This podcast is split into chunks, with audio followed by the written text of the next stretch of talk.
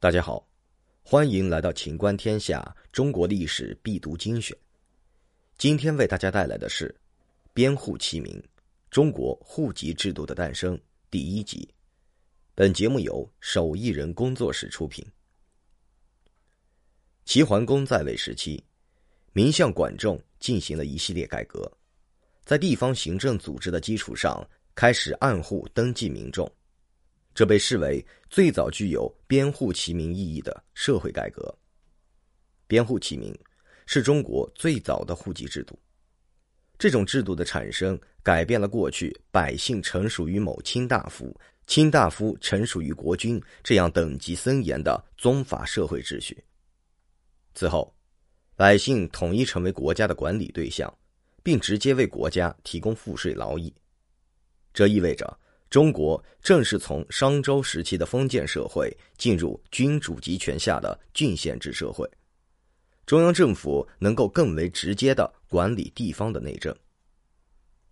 这种户籍制度十分严密，记录了民众的住所、姓名、年龄、财产等信息。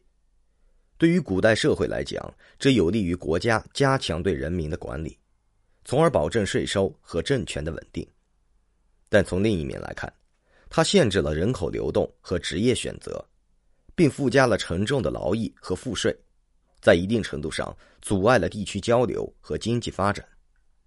此后，编户齐民经过秦汉时期的发展，逐渐完备，被历代中原王朝所继承，对今天的中国户籍制度造成了重大影响。不过，延续两千余年的编户齐民制度，在历史长河中经过了复杂的发展和变化，拥有不同的政治内涵和社会作用，不能简单的一言蔽之。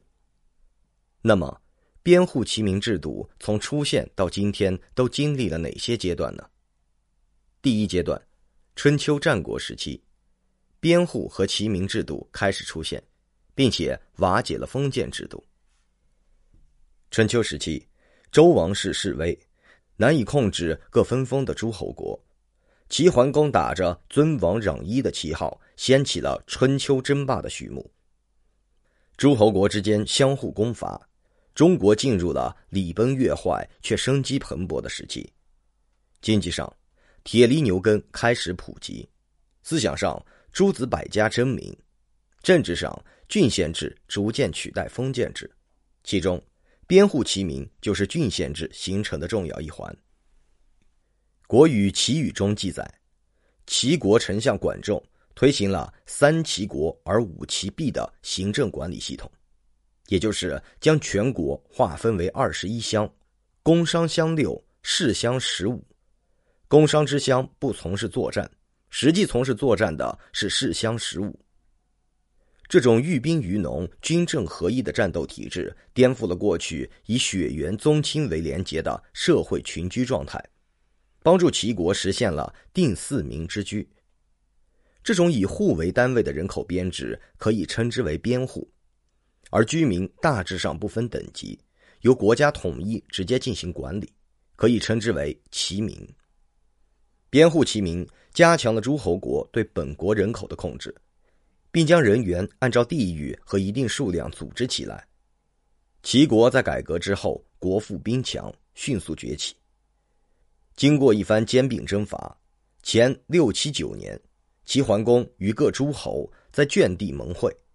鄄地是今山东菏泽市。从此，齐国确立了自己天下霸主的地位。